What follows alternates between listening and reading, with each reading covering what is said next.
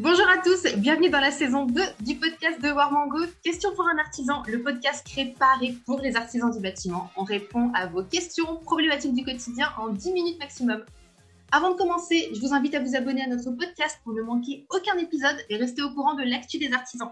Et pour continuer à suivre l'actu du BTP, avoir des conseils d'experts, abonnez-vous à nos réseaux sociaux Facebook, Instagram, LinkedIn et Twitter.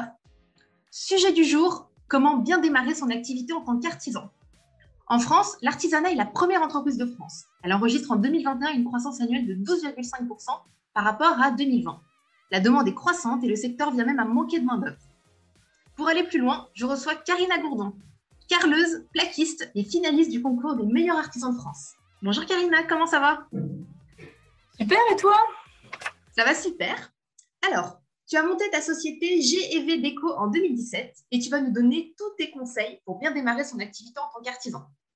Donc, première chose, première question, quelle est la clé lorsqu'on souhaite bien démarrer? Alors, la clé que je conseille à tous ceux qui veulent euh, démarrer, c'est vraiment avoir de l'expérience dans leur activité. Parce que quand ils vont se lancer, ils vont être gérants de leur propre entreprise et ça, il n'y a pas d'école. Donc, pour pouvoir mieux gérer les activités qu'ils ne connaissent pas du tout, il faut vraiment très bien connaître l'activité que l'on veut représenter. Donc, euh, si, pas comme moi, par exemple, si vous êtes carleur, il faut vraiment être très bon que vous puissiez euh, appréhender en fait sereinement les nouvelles activités que vous ne connaissez pas, genre la gestion avec l'URSSAF et tout ça. Voilà, au moins vous pourrez l'aborder tranquillement parce que justement vous connaissez très bien l'autre partie que vous représentez. Combien faut-il de trésorerie pour se lancer? Alors légalement, il faut un euro en fait. Il faut juste un euro pour être en micro-entreprise. Euh, c'est vraiment le minimum légal. Par contre, euh, au niveau des banques, c'est pas crédible. C'est-à-dire que si même vous, vous croyez même pas en votre projet, comment voulez-vous que les autres vous croient?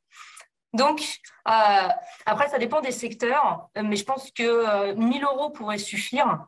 après, vous pouvez monter à beaucoup plus, mais moins, c'est compliqué.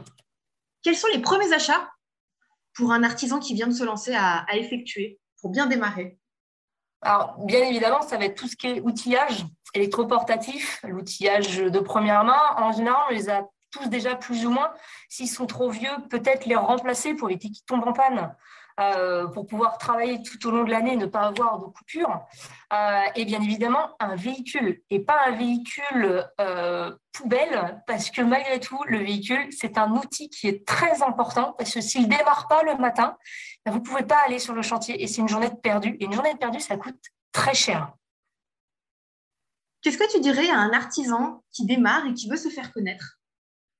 Alors, pour se faire connaître, il y a des choses qui sont gratuites et qui sont très pratiques. La première chose à faire, c'est d'ouvrir son Google Business.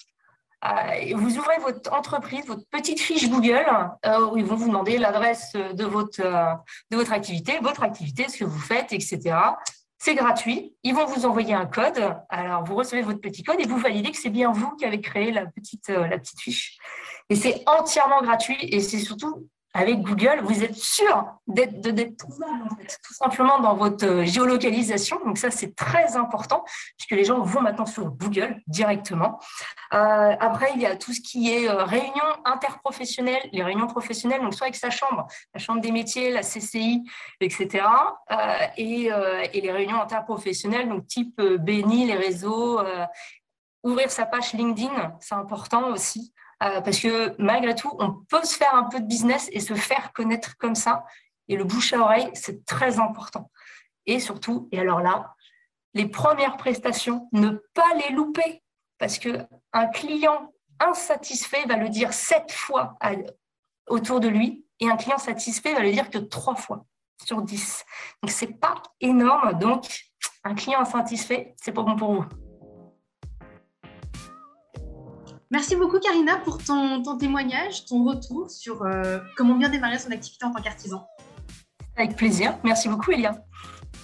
À bientôt pour un nouvel épisode. Ciao ciao. À bientôt.